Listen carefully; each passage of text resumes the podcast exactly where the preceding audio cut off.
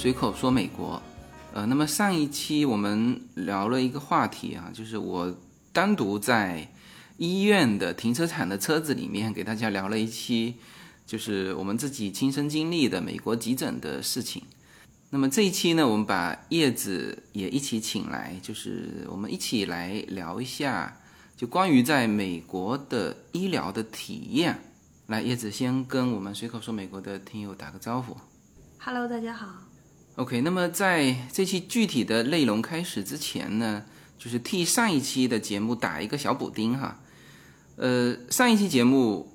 我其实给到大家的是一种提醒，就是大家在做旅游保险的时候，一定要去注意，就是对于原有疾病以及原有疾病引发的这个疾病，在你的旅游保险里面是否有包括。啊，这个是一个非常重要的提醒。然后现在据我所知是几乎没有，啊，就是所有的，因为我在这期的音频发出去之后，啊，以及呃，我还为了这个音频写了个公众号嘛，呃，然后就收到呃很多的朋友呃给我们私下在交流，那么就绝大部分是这样的哈，就是。告诉我说，哎，某某保险有啊，他说我买的这个什么保险有啊，然后大概过了十几分钟，自己给我回复说，哎呦，不好意思，我看了一下保险的细则，果然有这个关于原有疾病的这个呃保险的一个豁免。当然，我们不能一棍子打死所有的人，但是它总体的那个保险的原则在那里，就是就两个啦，其实是两个原则，就是说第一。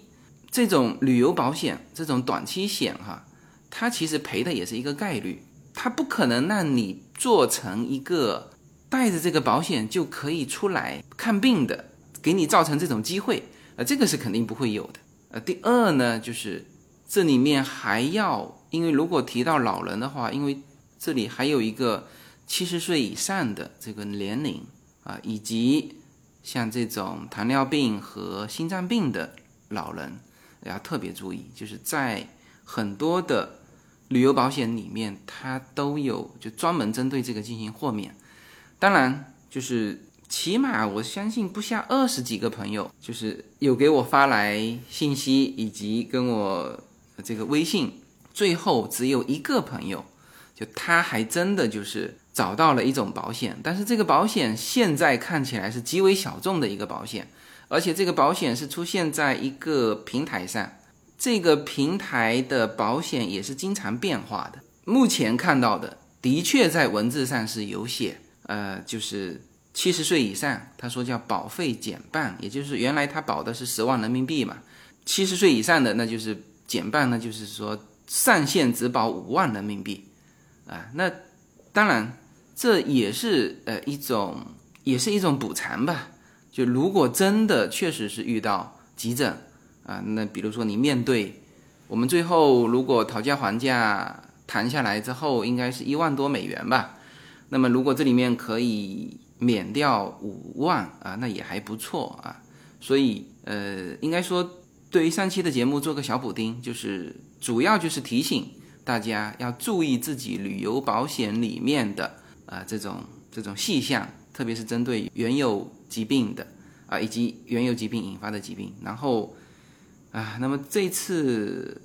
我岳父就是，嗯、应该说他的情况也是比较特殊，他是牙痛引起的，是吧？对啊，我们在医院的时候，刚刚进去的时候，医生护士走过来一问，啊，你们为什么来住院嘛？然后一看那个病人说，啊，你们牙疼来住院。啊，听得我都觉得，就很很过分哈、牙痛跑去做急诊，嗯，然后还住院了。对，但其实呃，他是因为牙痛引起发炎，然后因为有这个糖尿病，所以他很虚弱，是吧？引起炎症嘛，然后就不断的低烧，然后所以说，嗯，还引起心脏的问题，对就这种就都叫并发症嘛。对对，主要是因为有糖尿病，所以就特别容易引起并发症嘛。医生也是，就是我们进急诊的那一天白天还在诊所，然后那个就是我们的家庭医生那边，然后我们家庭医生就看完那个我爸爸的那个血液报告嘛，然后就说有的指数实在是高的很吓人，就是说，呃，我不知道像糖尿病的指数，应该美国用的单位跟中国是不太一样的，嗯。他这边测的都是说是四百多呀，两百多，正常人应该是一百以下嘛。但我爸爸那天达到了四百五、四百六，基本上是四点五倍到五倍的那个比正常人。然后医生就吓坏了，他说按照这样的话，就是要进急诊的嘛，是吧？那时候对，其实对病人身体是非常非常危险的。嗯。然后包括他的心脏也是，就是有心颤，医生说心颤，然后。跳的很不规律，完了之后跳两下停一下，医生也觉得说，就是说我后来问医生，最有可能就是我要马上送他急诊是就什么状况嘛，你知道吗？然后医生跟我说，你要注意他有没有休克。嗯，就是哇，那天白天看完医生之后，哇，我也被吓到了，所以后来晚上回来一看情况不太对，就想着赶紧要先送急诊。对，这些就都属于糖尿病引起的，所以就是在就是保险方面，你就很很困难说成这个是意外或者是突发疾病，就是你总体来说都是糖尿病引起的，是吧？一个是牙痛，我我看了一下，这个就是特别在我刚才说到的那个说感觉是也可以。承担我们的保险的那个保险里面还写的特别清楚，就牙齿问题除外，是是是吧？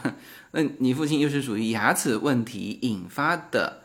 然后再叠加上糖尿病引发的这种这种各种指标高，然后那其实那天晚上是挺危险的。对我妈在跟他说话，就说完头几个字，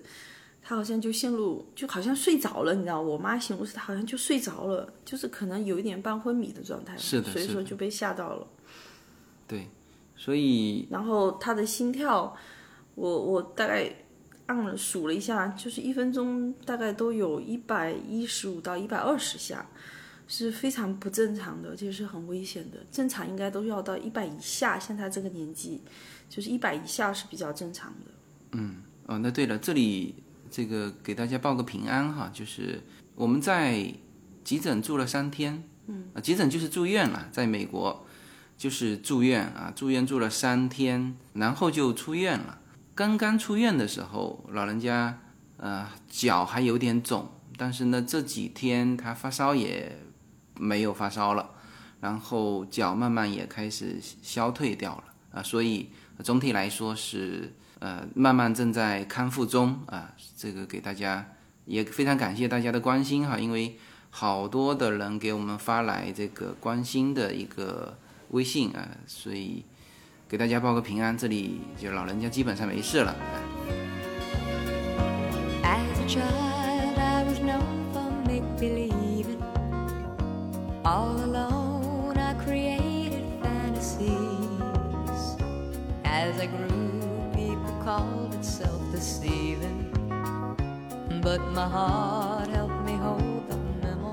那这一期呢，我们想跟大家聊的是。在美国的这个医疗体验，就我跟叶子我们吐槽嘛，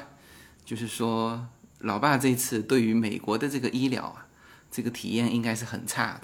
嗯，对我爸就一直抱怨，他说他说进医院被折磨了一番回来。不，他这个进中国医院也被折磨，这个没有什么问题。但是这里面我们的问题。他觉得。比较受不了的折磨就是不太一样的，就是一个是说，因为他有发烧嘛，然后在美国是这样，就是说如果你病人有发烧，嗯，他就叫你把衣服打开，把所有被子掀掉，对，完了之后呢，再给你旁边塞着很多冰冰袋，嗯，然后我爸因为发烧嘛，体温本来就高了，他就会觉得冷，然后就不断的发抖，而且因为在室内，他医院空调其实开的温度是。呃，就是大概是七十三度以下，它不会温度太太高，因为太高就是会有细菌嘛，所以它基本上是定在七十三度以下。加州好像有法律规定，像幼儿园呐，就这种公众场所，它的空调的温度基本上会定在七十三度左右，它不能太高。所以呢，本来其实就不是很，就是就本来就其实就有一点凉嘛。然后发烧就更觉得冷了，然后所有的被子就被扒了，然后塞满了冰袋。啊，我爸最受不了的就是这个。呃，这个就是说，他老人家原来的习惯就是一旦发烧发冷，就是一定是加盖被子的。对，把自己捂出汗来，好像就退烧了。但这边不一样。但是，但是，但是我相信国内现在也这样做。嗯，发烧嘛，你肯定是我觉得。可能国内就不是强制性的嘛，他可能会跟你说啊，你最好被子拿开散散热哈。但是如果你想盖着，可能他也不会强迫让你把它拿掉，然后甚至在你旁边塞满了冰袋。我看完我都觉得有点有点折腾。对。但是但是像这两天回来，然后像前两天晚上嘛，他虽然没有到发烧，但是。体温还是有点高嘛，就是没有到一百度以上，在一百度以下，但是是大概九十九度左右嘛。然后我爸 这两天自己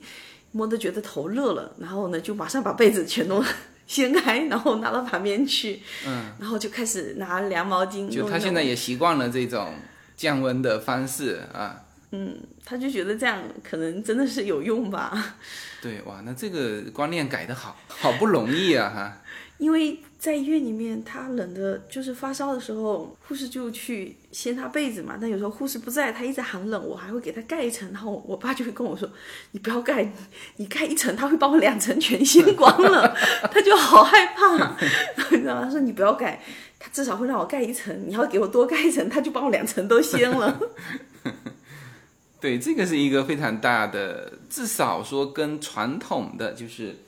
呃，老人家平时他的习惯不同啊，所以他会就刚开始会吐槽，但现在如果按照这样看，他还还接受了这种观点啊，这还不容易的。对对，然后还有什么跟不同的？就是我其实最其实美国医院跟中国医院最大的不同就是说，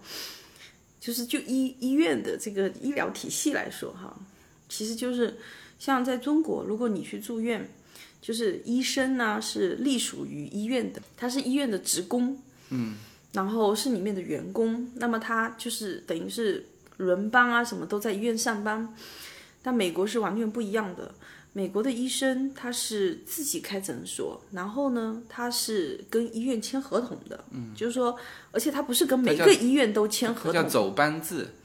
啊，有点像我们走读制，他叫走班制，有有需要他才来。他每一天都会来，就是巡一一次，所以说，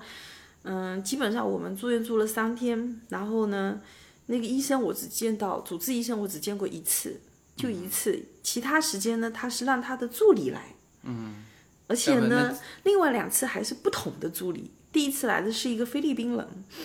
然后中间他来了一次，然后第三次来的是一个就是一个白人医生，但都是他请的助理医生。啊，我就觉得说，嗯，反正医疗体系，就你跟就变成我们跟医生、主治医生交流不上，对你很就很少跟他交流，一个也是，或者说他也不需要跟你交流，但是呢，就是说他可能做出他的判断。他根据你的指数啊，一些他可以做出判断，不需要太多交流。但是关键是我们作为病人和病人的家属，我们需要跟医生交流，你才知道。就是我们刚开始见前前几天，我哥打电话给我说，老爸到底情况怎么样？嗯，我都支支吾吾说不出来。然后包括一些就是情况啊，我我还跑到 Google 上去搜，因为你没有跟医生交流很多嘛，所以说。有时候你就很难跟家里的亲人描述说现在医生的治疗方案是什么，嗯，然后进展到什么程度了之类的，你就我就支支吾吾都说不上话。但是我觉得我们遇到这个医生也是不太好的医生，说实在的，因为我们是急诊进去，然后呢，说到美国的医疗系统是跟中国不一样的嘛，但是帮你分配一个医生，对，医生是跟医院是签合同的，然后呢。嗯，就是他自己的病人，他就可以带到这个医院来看，就是他诊所收的病人。完了之后呢，他可能如果说，比如说他总共能收十五、二十个病人，那他现在只收了五个、十个哈，那么他就会还有空位嘛。然后那你你像急诊转进来的，那就说医院会自动给你分配有空位的医生，嗯，让他来治疗你。就是有时候你就会碰上不太好的医生。有时候呢，也不见得就是这个医生不好，但是呢，因为他知道你是急诊进来，而且他有时候知道你进来的话是从，比如像我父亲这种，他不是这里常住的嘛，嗯，你知道吗？就是说是临时的游客进来一下。我觉得有的医生其实他是，嗯，他就不是对你很上心，因为他们更希望多的是 local 的病人，然后呢是他长期的病人，嗯，那种我觉得他的服务态度肯定是不一样的，因为。因为我我后来我们之前去家庭医生那边，也后来也去家庭医生那边，我就觉得家庭医生跟医院的医生态度简直就是天天壤之别，就是差了好多。就家庭医生对你是尽心的，他尽管知道，呃，那个我爸爸不是说常住在这里，但是因为我们是他的客人，对，所以他的态度是非常好的，而且是你能感觉他是很尽心在跟你分析他的病情嘛。就是其实我对那个医生就。很不满意，所以到第二天的时候，我父亲就跟我说，因为他一进急诊的时候有插那个导尿管嘛，嗯，然后他就跟我说要拔掉。我后来因为也看不到医生，医生就早上来一趟就走了，到后面都是护士根据病人的指数，然后有时候发短信跟医生联系的。我就跟那个护士说，我说我父亲想把它拔掉，然后护士就说那他会问一下医生，然后嗯，他建议如果说。行动还不是很方便，可以先插着，但他会问医生。前一天晚上我就跟护士说了，然后就没有什么反应啊，就这样，就到第二天。第二天后来，你不是一点多的时候，你又跟呃护士又说了一次，嗯，就是我父亲要拔掉，因为他很不舒服，嗯，而且那时候他其实自己能够说已经能够行动了嘛，嗯。后来我一点多说了一次，然后护士又说他发短信跟医生问能不能拔掉。到了可能一个多小时之后呢，我又去问了一趟，护士说医生没回信息。然后就我也挺郁闷的嘛，但是就是医生其实对这种不是 local 的病人，就是我觉得他其实是还蛮怠慢的，因为就是因为我父亲一进急诊的时候就插了导尿管嘛。然后当时因为是行动不太方便，而且他人有点有点昏迷的那种状态。可是到第二天的时候，他已经能够自己行动了，他就跟我说他想拔掉，我就问了护士了。然后隔了一个晚上，到第二天白天的时候，就是我先生我我们又分别问了护士，而且问了好几趟，一直从呃一点多一直到了五点。就是护士说他也有发短信，因为医生他医生等于不是在医院的，跟中国的不一样。我我父亲就说，他说在中国你有什么事情，可能医生一会儿就来了嘛，或者说是就很容易联系到。但是这里的医生根本不在医院，护士发短信打电话，医生如果不回不接，你就是联系不上的呀。然后但是你是他的病人，你的各种的决策都需要医生来定。可是联系不上他的时候，就连拔个导尿管这种事情，我们就是等于是几个小时，有没有七八个小时？就是医生完全你联系不上他，然后呢，护士说他也不敢拔，就这样一直几趟，隔几个小时我们就问几次。后来到了下午五点多，我就火了。后来我就跟他那那一层的那个护士长，我就很生气，我就跟他说：“我说我要投诉。”然后我说你带我去投诉部门，我要投诉医院，我要投诉医生。然后后来他们那个护士长就就说，医师跟我解释了一番，说美国的医疗系统啊跟那个是不一样的。我说我就是要投诉，我那时候其实蛮生气的。后来，嗯，他们就叫了他们那个楼层的主管来了嘛。嗯。但是其实就是说，在医院里面的护士啊，包括他的。呃，护士长啊，楼层主管其实态度是非常好的，我只是很不满意那个医生。然后后来我就跟他说了一下情况嘛，我说我们在这个医院待到第二天，我说就是医院已经有人上来跟我们大概说，介绍了一下我们大概住三天要花多少钱，他可能给我们的折扣是多少。我说我听到说我要付多少钱这件事情，我都已经看到那个人，我都看到三到四次了。可是呢，我只见过啊，我那时候还没见过医生，我一次都没有看到医生。我们那个主治医生，然后呢要掰个导尿管，问了七八个小时，然后医生不回话，也不回短信，也不回电话，就这样把你晾在那边。所以我那时候是很生气的，我觉得他太不负责任了。然后后来那个护士还跟我说，他说医生的钱跟医院是分开的，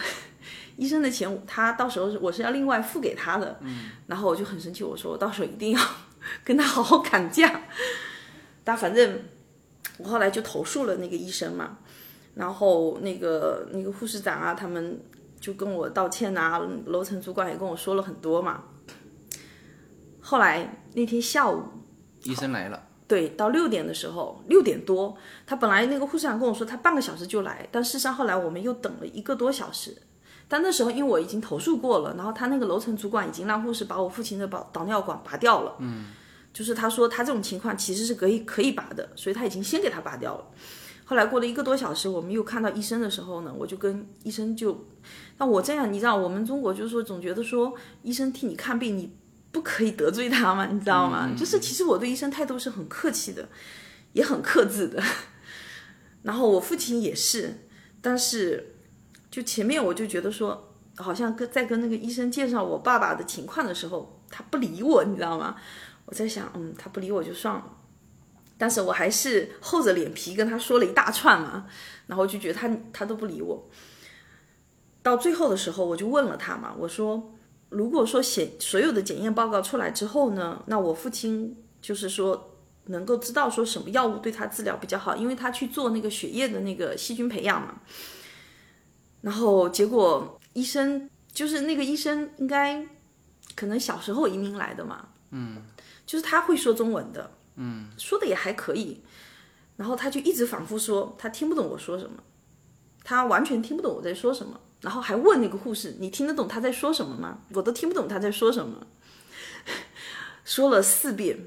我重复的问题我重复了四遍，他然后说听不懂我的问题，说了四遍，然后最后我也挺火的，我又跟他说了第五遍，然后他说：“如果知道了，两天就可以了。”我不是一直在跟你这样讲吗？然后我就忍住了，我就没回他嘛。最后他走了，然后我们隔壁床的是一个老夫妻，是台湾来的老夫妻嘛。他也听得懂中文的，然后这个那个老太太就说，那个医生好像有点问题，你知道吗？就是他们都有这种感觉，所以我觉得，呃，我后来又投诉了那个医生一次。就这我们住了三天院，我投诉那医生两次。就这里面几个哈，就是一个呢，他这种呃自己的病患他会特别上心，但是这种急诊的这种他可能就。确实是，或者说那个医生本身有问题，但这里面就是说，可能呃要说的就是不用担心得罪医生，就是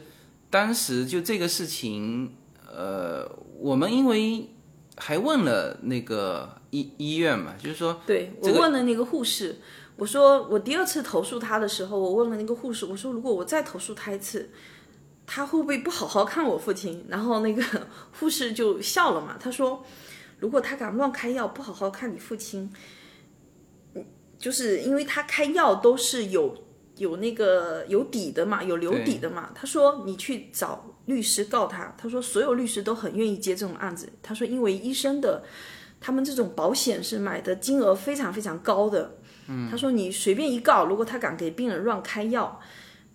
随便你就。能赚好多钱，他意思是说，只要说人命没事，你还能得到很多很多的补偿。嗯，所以他说医生是不敢的。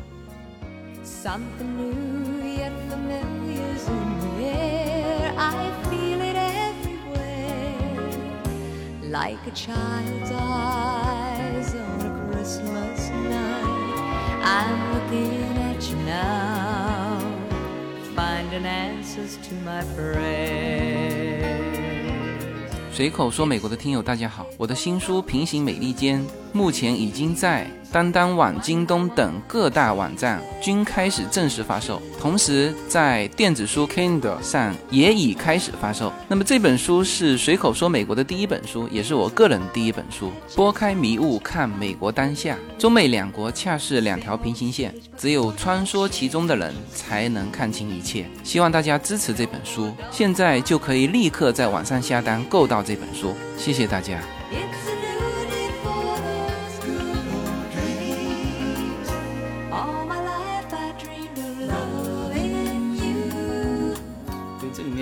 个是医院，一个是医生，它其实分开来的。一个是分开，还有一个就是说他们其实，呃，就是这两边哈，一个是病患，一个是医院和医生，应该说在美国，呃，还是病患，呃，是更更主动的，就是你包括医院，你就太多，你像我们是比较诚实的，就是说一进去就跟里面说，哎，因为我们是旅游保险，呃，我们是。这个可能不能覆盖的这个旅游保险拿的是旅游签证，那我们还跟他讲这个，就就一下子就摆出说我们愿意付现金的方的的做法。那太多人是进去随便看，因为其实我们从进医院到现在出院出来这么几天，到现在为止，我们没有花过一分钱，对，是不是？就是太多人就是这样子进去玩，就这样走掉了。是吧？而且他本身拿的就是中国的护照，你你 social number 根本不一定是中国的护照，其实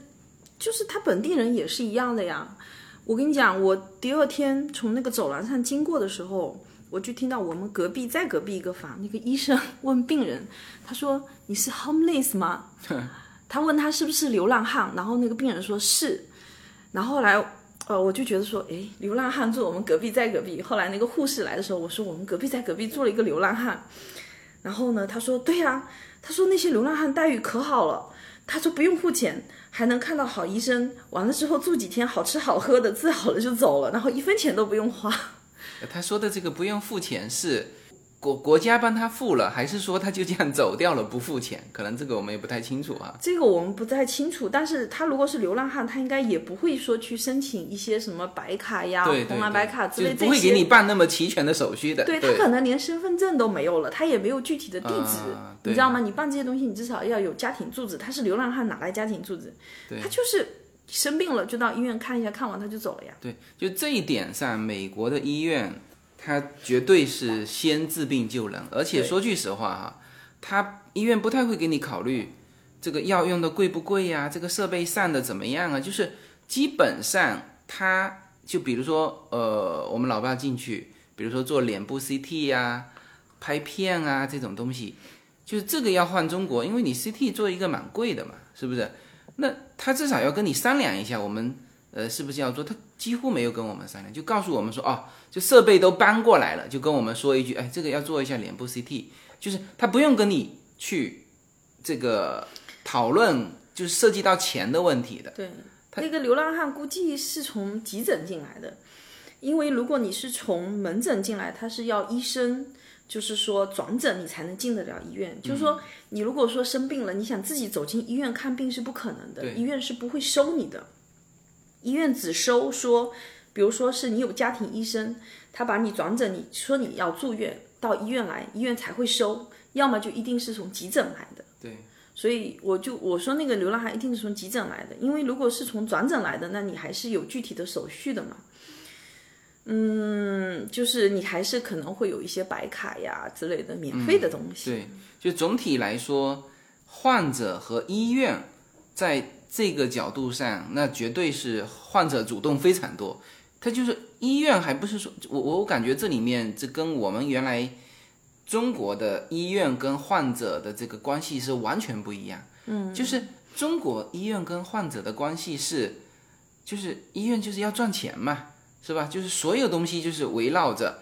比如说呃，当然责任是一一方面啊，那反正就是他给你用什么药。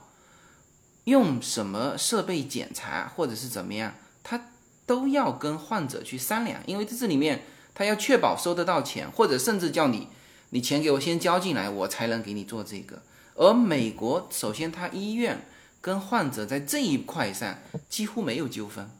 因为你很多患者觉得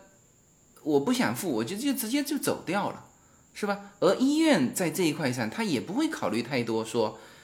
但是医院肯定也还是希望他能收到钱啊，毕竟这个如果是公立医院可能就还好，大部分医院其实还是私立医院，他是私人开的，他还是希望能收到钱的。就是说，比如是说你是明确告诉他说我不会付钱，他一样也会收你，肯定他不会不收你的，他肯定要让你进来治。但是呢，如果你已经明确告诉他我不愿意付钱的时候，他可能会告诉你说。你就去申请白卡，尽管你是游客，他也会鼓励你去申请白卡。这样的话，至少他医院能从政府那边拿到钱，而不是说你走了，然后他就他就一分钱都拿不到。对，我们昨天还在探讨说有两种情况，就是不负责任嘛，是不是？一种就是医院鼓励拿着旅游签证的患者去办白卡啊，那这个是我们是不鼓励的哈，就是。因为你下次如果想要再入境的话，就是会有困难了。对，那么这种的话呢，和另外一种就是说，我下次也不想入境了，我就直接走了，对，是吧？那这个对医院来说是不同的，对于患者来说都是相同的，就是说我我都我都我都不来美国了。不是，对于患者来说，就是我没有付这个钱嘛，然后我也不来美国了，对我也不来美国了，因为你如果说。作为旅游签证，你申请白卡，你下次可能也是来不了美国的，你也不能入境的，因为你是旅游签证申请了当地的白卡。旅游签证申请白卡和我根本不管这个账单，我直接走人，我下次不来了，是效果是一样的。但是这个对于医院来说，它一个是收得到钱，一个是收不到钱，是吧？这是有差别的。但是不管怎么说哈，就是说在这二者的这种实际上的。主动性跟被动性上，那那医院绝对是被动的，就患者绝对是主动的。对对。特别是涉及到什么呢？我们先不管说私人医院还是公立医院哈，你说私人医院、公立医院跟救助你的这些医生和护士是没有半毛钱关系的。就对于他们来说，他们都是该给你用什么药就是用什么药，态度都是非常好，是吧？跟他们没关系嘛。我后来投，因为我投诉那个医生嘛，然后 我还问那个护士，我说，就是他虽然说医生不可能给你不好好用药，因为他可能会面临着法律风险，但我说我还是想换一个医生嘛，嗯，然后但是后来护士就查了一圈，那个护士就是跟等于是他跟医生也是没有利益关系的，他帮我去查了一圈，他说现在只有那个医生是。有空位的，其他医生全都满了嘛，嗯，所以我才会，我们才会分配给那个医生。当然，我们也提了我们家庭医生，但是这个就是说，我们那天的情况太紧急了。no，正常的做法应该是，我们要通过我们的家庭医生去住院。不是，还有一个情况是，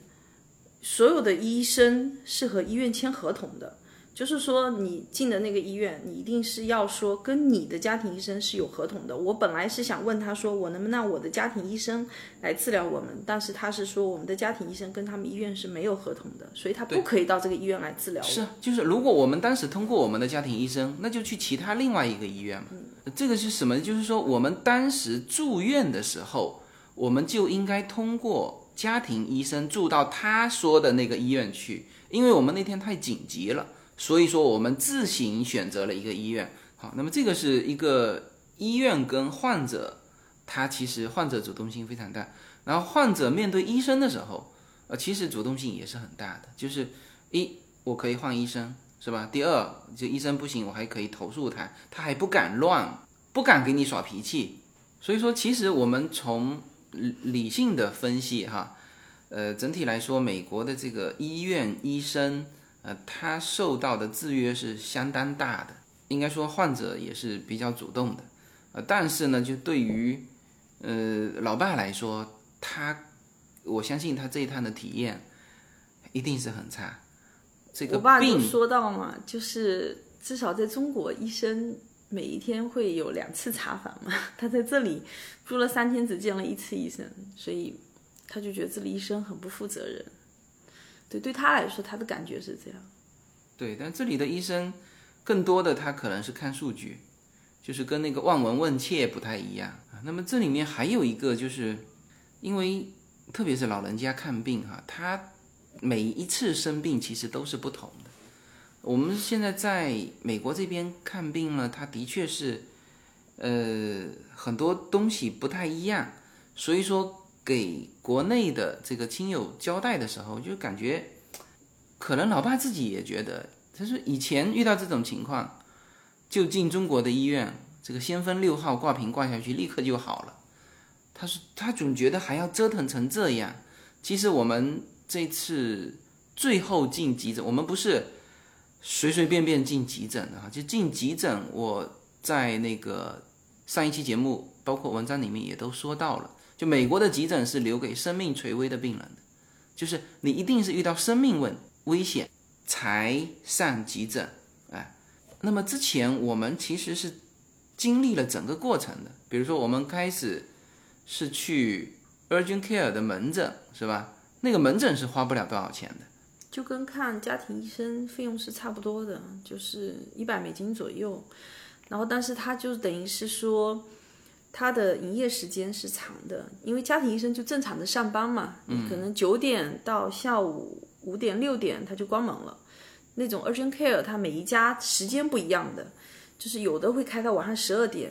然后有的可能就是开到八点九点，晚上八点九点，有的可能开到凌晨两三点这样，它就是应付一些你可能不是说。好像生命垂危哈，然后你也不想到急诊去花那么多钱。嗯，就是说正常的看病啊，就是就跟我们国内的正常的社社区医院或者是正常的看病嘛，是吧？他等于就是在家庭医生的时间之外的一个等于是。因为我们那天是那天是下午五点多了，因为家庭医生也预约不上了。嗯，他的门诊已经满了，他没有。就之前我们是。自己用药嘛，是吧？自己用药，后来也担心，因为星期五了嘛，星期六、星期天，担心医生是没有没有上班嘛，是吧？所以我们去了这个门诊，然后呢，到了星期一，我们去了家庭医生，啊，也就是说，其实家庭医生当时给出的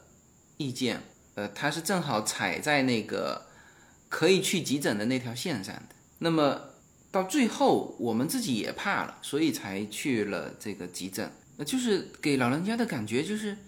你这个美国的这个医疗治了这么久，这这要在中国，就是先锋六号给我干进去啊，就立刻就好了。我说也是这么觉得。对啊，这个这个话我们就说不清楚了，知道吗？因为其实我们在美国，就是整套的这个流程也走下来，最后走到了急诊。是吧？还花了这么多钱，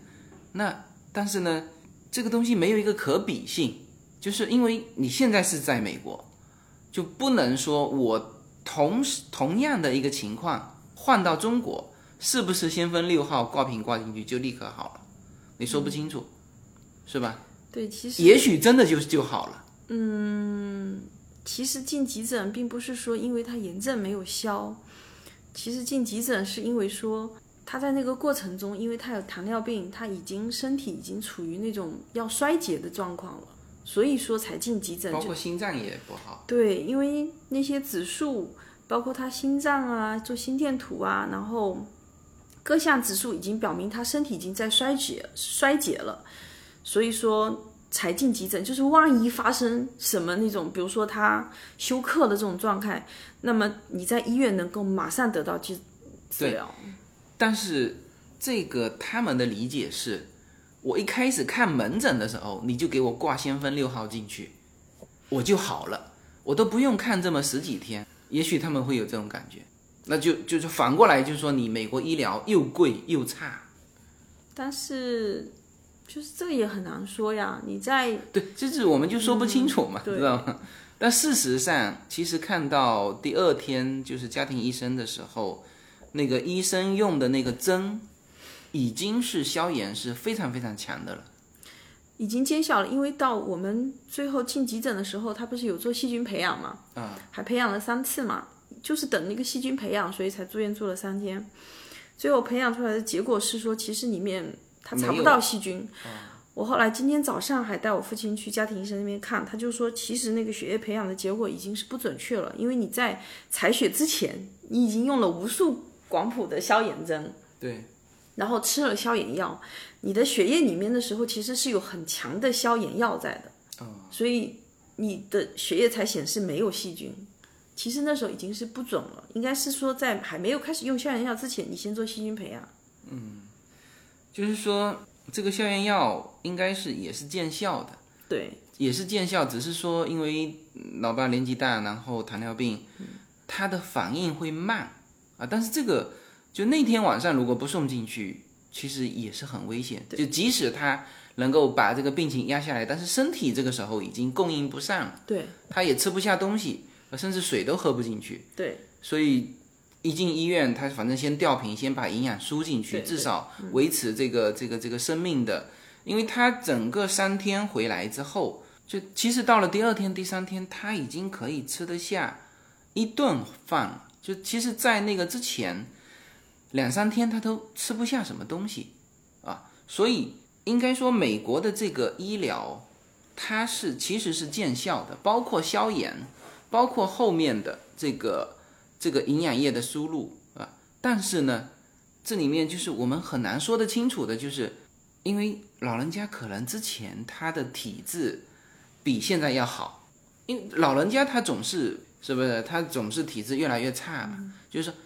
他还回忆说上一次我只要干一个先锋六号进去，而这一次怎么搞的看了十几天，他其实本身身体就是在在衰减，是吧？就像我妈，她去年有一次也是，就是说她自自己感觉，因为我妈身体一向很好，她自己感觉就是说，像这种不就感冒发烧嘛，是吧？我以前都是喝点水，吃一个药立刻就好了。我就反复跟他说，我说你现在是年纪越来越大，你以前那以前是壮年的时候，你现在是老年了，是吧？呃，所以他那次也是我再三要求他去住院，然后那次其实也挺危险，也挺危险。所以他这个就是每一次每一次的是不同的，呃，所以我说老爸这个体验差，嗯、其实我们整体看下来，就是我们作为旁观者整体看下来，除了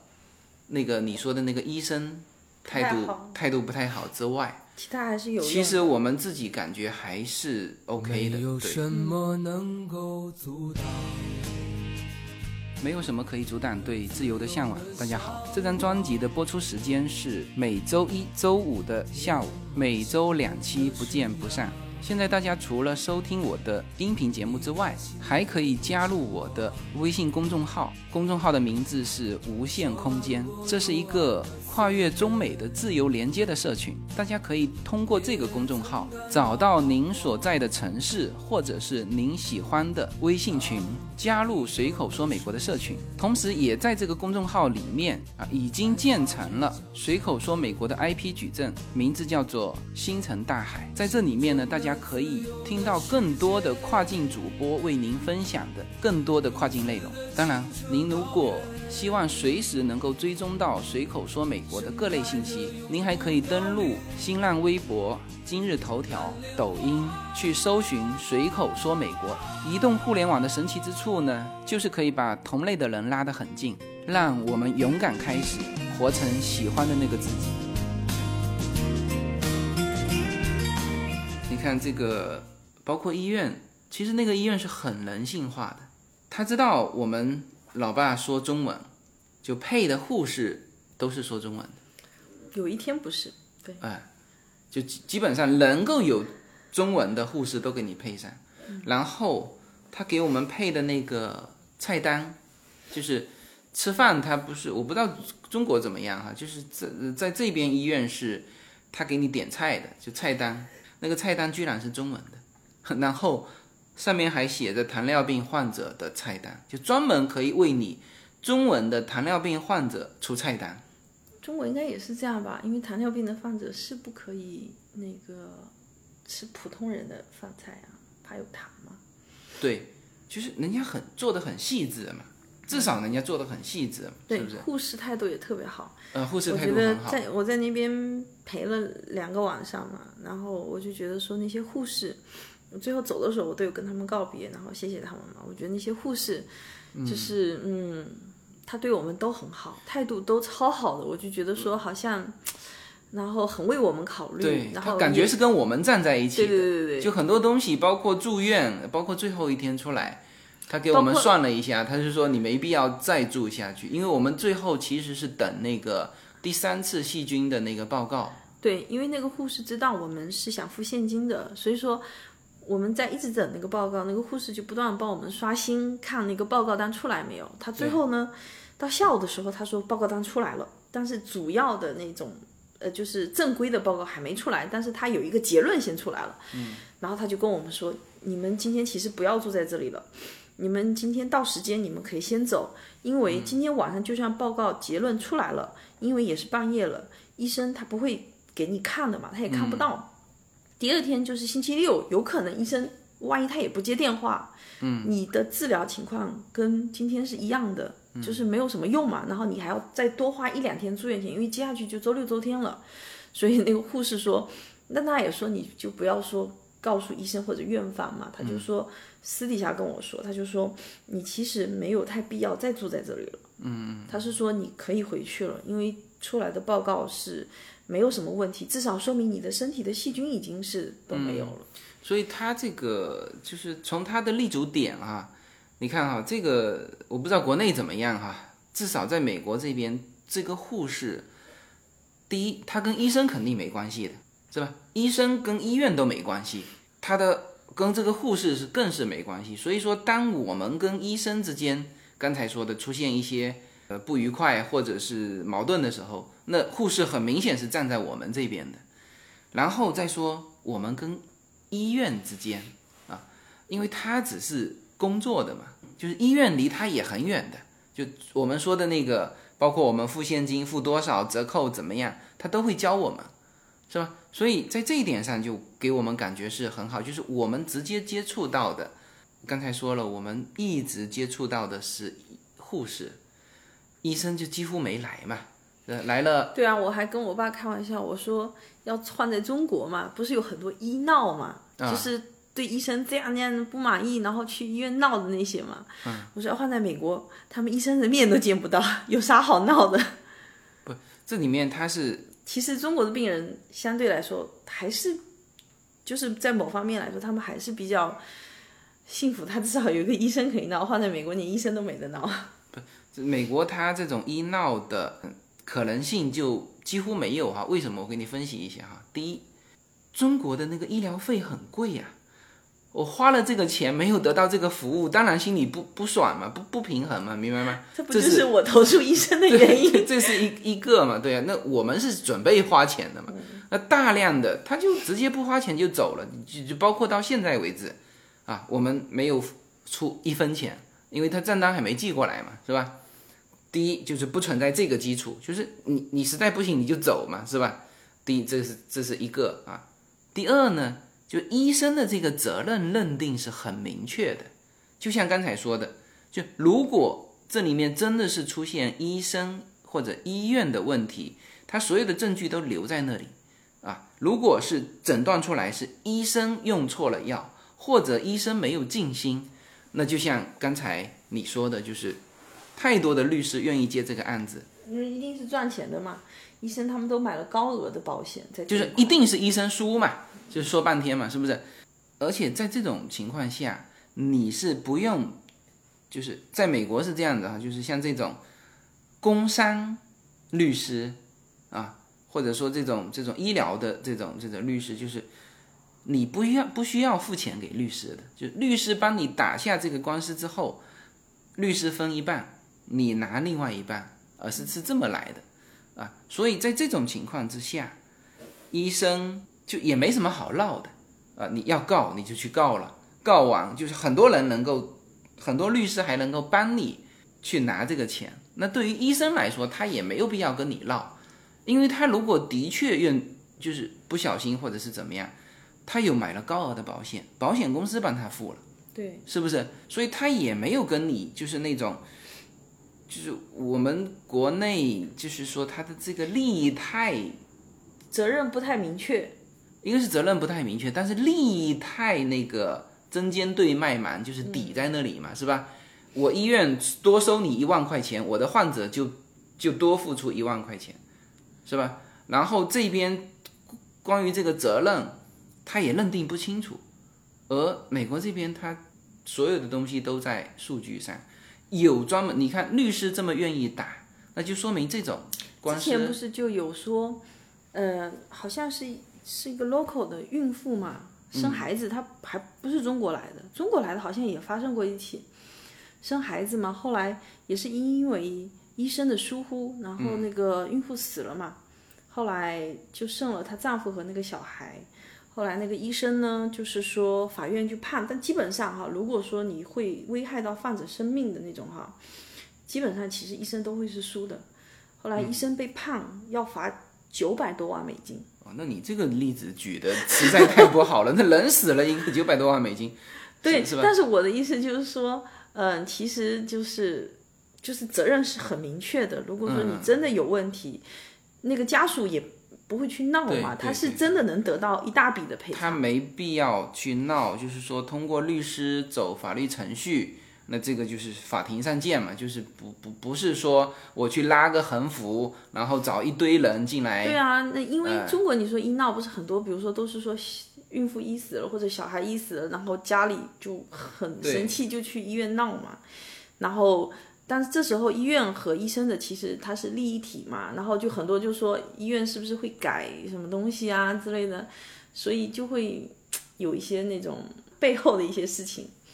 但在这里就不一样了，反正医院也不会替你医生去担负这个责任，该怎么样出示任何的一些证据，他都是按正常出示的嘛。嗯好吧，那么呃，总体来说，我们自己啊，因为我们自己是有保险的嘛，就是我们在那个急诊那天推老爸进去的时候，发现只有老爸一个人的状态是不太好的，其他的我看都是很健康的进去。我们猜测他们应该都有白卡。呃，对，要么有保险，要么有白卡。就是，呃，说这个什么意思呢？就是说，像我们这种有保险的，其实我们不太担心医疗上的事情，就是不行，就是急诊嘛。那我们，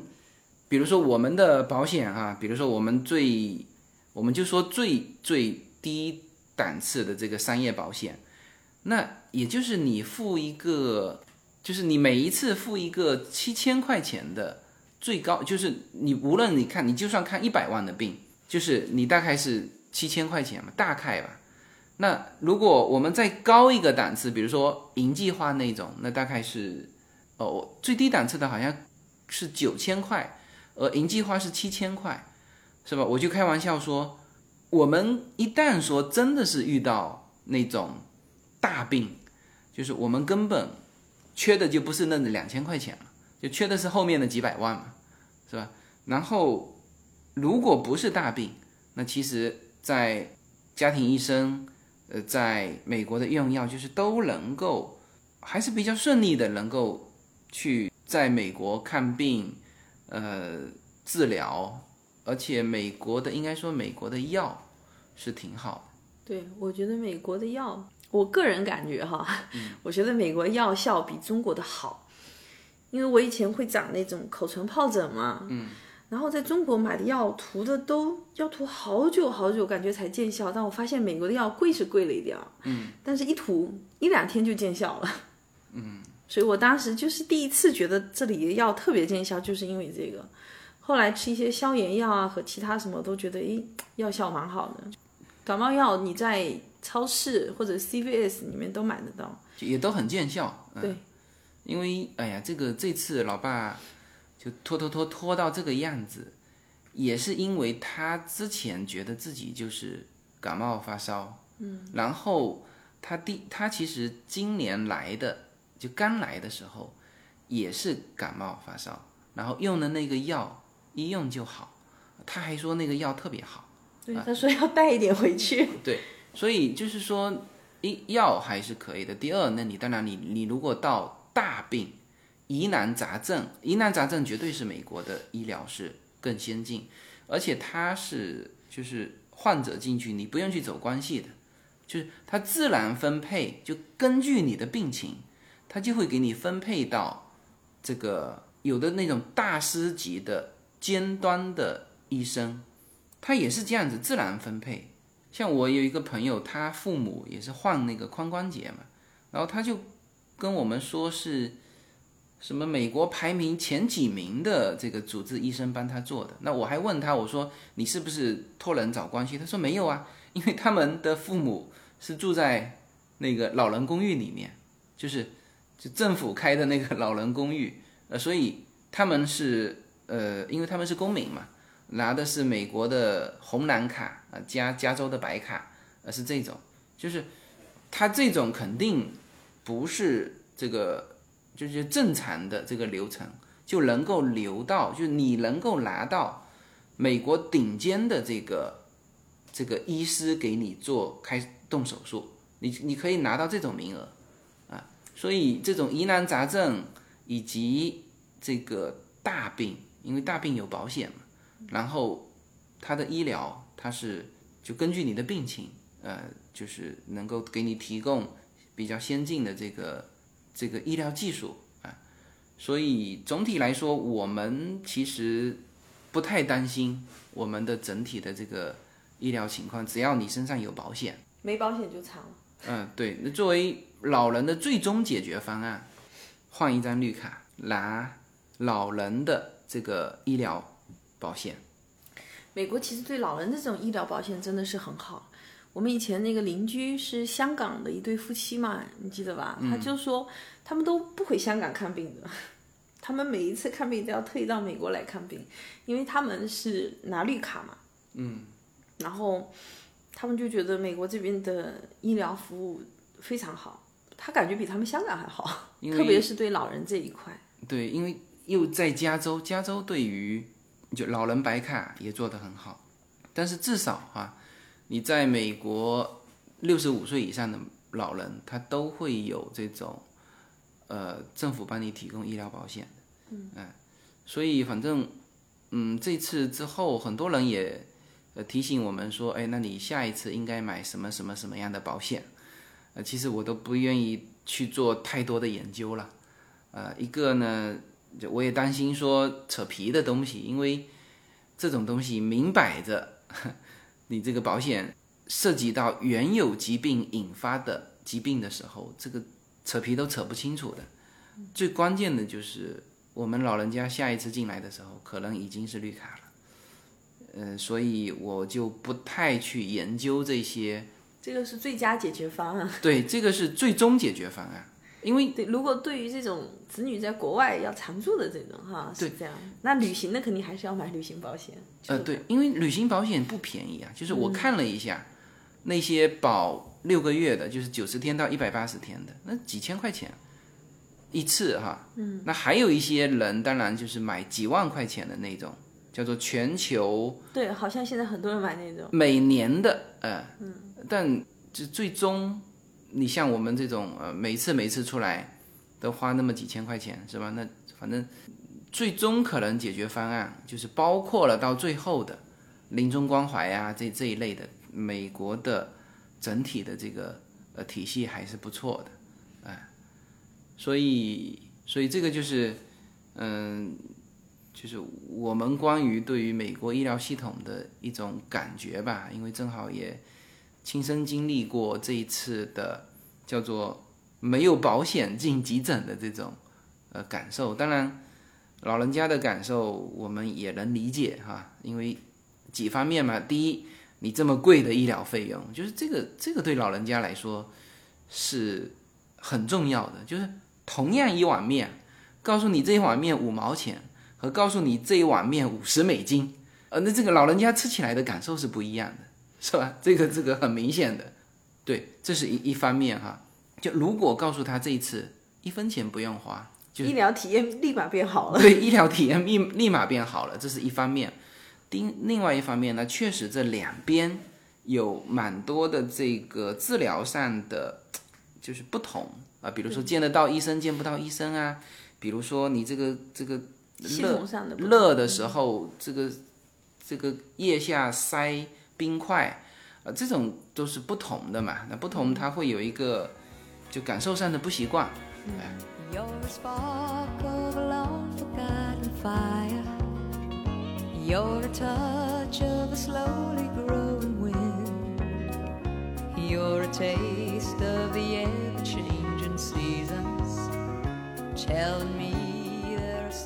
总之，在美国做医生。我觉得比在中国做医生，就是其实幸福度高很多。在中国做医生还是蛮辛苦的嘛，但美国的医生其实还好。我觉得应该比中国的医生钱赚得多，然后好像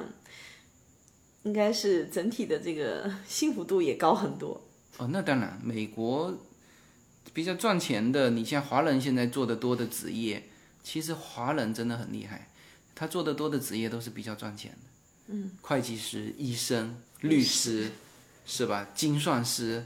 什么什么，你你包括华人现在做的最多的房地产 agent 和保险 agent。就我我那篇文章出来之后，好多保险 agent 转发，我在想他看清楚了没有？我那里面写的是没有合适的保险，他们可能就因为我那个题目，那个文章的题目叫做“赴美探亲老人遇到天价那个医疗费用”嘛，是吧？他们感觉可能是说，就是说叫要赶紧买保险，赶紧买保险。对，其实我那个文章最后写的是没有合适的保险，但是我看到好多我们身边的那个保险经纪在那边大发，嗯，所以像这一类的都是很赚钱的职业，是吧？那当然，医生幸福指数高，不要说医生，护士幸福指数也高，美国的护士工资也高的。反正我感觉那些护士，嗯，就是也没有说好像很烦恼啊什么的。而且护士，我们还要去交自己的医保嘛。护士的医疗保险很好的，因为本身他在这个系统工作嘛。对，就是我们接触的这次接触的那些护士，呃，我感觉他把那个工作都感觉当成了一种，就是很高兴在这里工作，是真的很高兴在这里工作。就是感觉他们工作起来好像就不像中国的护士，可能他压力比较大吧。因为你知道，我朋友就说他回中国去打一个儿童的什么针嘛，他说真的就是流水线作业，那边小孩一个一个一个传过来，然后那个护士啪啪啪啪就不停的在扎那个针，他就好像流水线工人就不停的在重复作业一个动作，你知道吗？就是那样。我觉得可能那种压力和那种感觉就不太好。你看这次护士，你看那个护士还会给你表演那个医生的心理变化，是不是？对，也就是那么一个护士会干这种事情，其他都没有。但但总体来说，我觉得整体他们的幸福幸福感，他们对于这个工作的一种，就就感觉是还蛮喜欢这个工作的。这一个当然收入高嘛，压力轻嘛，这个这个对，人口少嘛，你不像中国人口那么多，那你护士其实接待起病人来，真的就是流水线作业，医生也是在流水线作业啊，其实压力蛮大的，我就觉得蛮辛苦的。对，我觉得这边完全不一样。你看，我今天早上带我爸去看家庭医生，然后我爸就说：“哎，看上去好像不到十个人，但是他是从早上，呃八点半九点，嗯，一直到两点，就是就这么长时间，只看了可能十二个人不到，嗯，你知道吗？就是早上一直到下午两点，就看不到十二个人嘛。就是我觉得可能中国医生从早上到下午两点已经看了一大批 病人了，就属于那种门口排了长队，流水线过来，每个病人分个五分钟的那种。对，呃，这个这个就不展开了哈，就是，呃，其实在国内那个看病体验还有很重要的一点，没近年来可能也好一点。不是近年来也好不了，它很重要的有一个是没有隐私。我我经历过无数过这种情况，就是后面那个人就贴着你背站，你坐下来，后面那个人就站在你后面，然后医生问你什么情况，你你就得说。其实这一点在美国保护的是非常好的，对对对，就是患者他的那个病情绝对是个人隐私。对他一般是每一个病人在一个房间里面，然后他会医生进来看你的时候门都是锁上的，然后而且医生是绝对不可以把你的病情透露出去的。嗯，如果这个医生死定了，啊，那因为我几个朋友是医生嘛，呃，他自己开诊所，然后我们去参观他的诊所的时候，我说我能不能拍照，他都非常小，因为这还在很远的地方，他把那个患者的那个就是挂着那个患者的衣服上面有他的名字嘛，他都很小心的把这个衣服的名字给给遮过去，就是这种细微，就说明他们非常非常保护这个患者的隐私。不保护要吃官司的。对对对对对。那在在中国，就是说我其他的我不说哈，就是这种，就是你你你这个人隐私一定要做到。我们有的时候你说去，有的时候去那个看那个中医呀、嗯，呃，或者是就是那种综合的医生，那前面那个真的是在说隐私啊，嗯，知道吗？就是比如说妇女的这个病啊，或者是什么什么，我靠，我们听的都 是往后退的那种，那真的是隐私，但是他没办法，就是这样公开场合。哦，我觉得这一点真的是中国要跟美国这边，你哪怕做一个隔板，隔板，呃，对，是的，这这一点，所以，所以我经常说，嗯，我们说隐私，隐私，现在互联网上这么发达，我们感觉上说没有隐私，实际上在美国几个东西才是隐私，其中最重要的就是个人的疾病，呃，这绝对是隐私，哎。好吧，那么这个节目时间差不多了，呃，其实蛮多要跟大家分享的，以后再找机会吧。我们这次还带老爸看了中医，对，因为是在我妈妈的强烈要求强烈要求下，我只好去问别人这个哪里的中医好。但是啊，那个中医是不错，嗯，因为看完，但是事实上也没吃他的药嘛，因为当天晚上就进急诊。我说的不错是说，至少那个中医态度是很好。他后来还。打电话来问说，嗯，我我爸爸有没有说去急诊啊？还是吃了那个药有什么情况啊？他后来还回诊我了，打电话回诊我了，我就觉得，呃，那个医生人还蛮好的。嗯，对这些反正，呃，现在那个中医他是有执照的，对，有执照，但但他的执照肯定不是中医执照，就是说医生的执照。嗯，但他肯定是考了医生的执照，然后看的是用中医的方式看。对，他也接受这种什么 PPO 这些红蓝白卡，他们都接受的。对对对对，这这可能主要是那种理疗性质的，因为他们有按摩和针灸，按摩和针灸是可以接受那个的。啊，对，好吧好吧，那么这个关于中医的内容就不展开了但是这个是蛮有意思的话题哈以后看看有机会给大家聊一次呃中医在美国的情况好那么时间关系呢这期节目就到这里哈谢谢大家。谢谢大家拜拜。And carries you away. It's a though good dreams one by one